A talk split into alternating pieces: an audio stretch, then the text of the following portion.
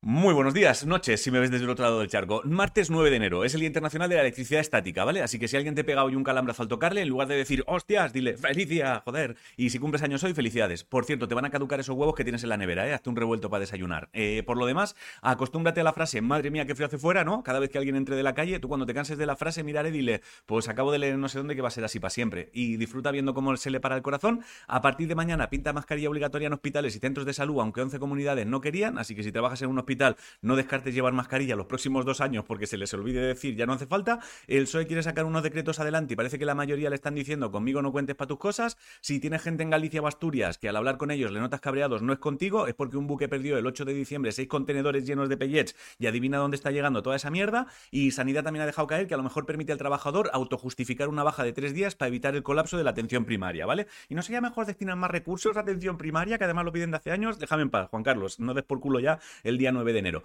En Francia, ha dimitido la primera ministra y en Cuba han anunciado una subida del 500% en la gasolina y el diésel a partir del 1 de febrero. Deportes, si te flipa el fútbol, ayer fue el sorteo de la Copa del Rey, si te estás enterando justo ahora, pues no te flipa tanto el fútbol, que lo sepas. En balonmano, España ya está en cuartos del europeo y ha muerto Franz Beckenbauer, ¿vale? Que fue algo así como el Messi alemán, pero de hace muchos años. En cultura, a Aventura Pons le ha pasado lo mismo que a Franz Beckenbauer y si te gusta viajar, que sepas que las agencias británicas han dicho que Extremadura es destino top. En ciencia, ayer salió para la luna el cohete que te dije ayer y no solo se pasaron por el forro lo de llevar cenizas humanas, sino que además lo han perdido, así que ahora mismo hay hierro y cenizas en mitad del espacio y han descubierto que los delfines tienen que gritar cuando hablan por culpa del ruido que hacemos los humanos. O sea que si tuvieran techo en el mar, los delfines pegarían con la punta de la escoba para mandarnos callar. En esports, The Gref ha anunciado los nominados a los Island, chequea en Google por si te interesa saber quién son, y esta semana empieza la LEC. Si no sabes qué comer, hazte una ensalada campera. La frase de hoy es, la vida es un 10% lo que sucede y un 90% cómo reaccionamos a ello, y poco más. Bueno, recuerda que si, si entras en mundoangelmartin.com y te suscribes a la newsletter, aparte de saber cuándo pasaré por tu ciudad a actuar o firmar,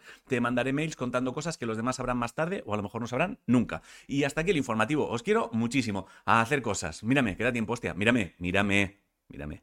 Te quiero. Pasa buen día. Nos vemos mañana. Si quieres. No es ley, ya lo sabes.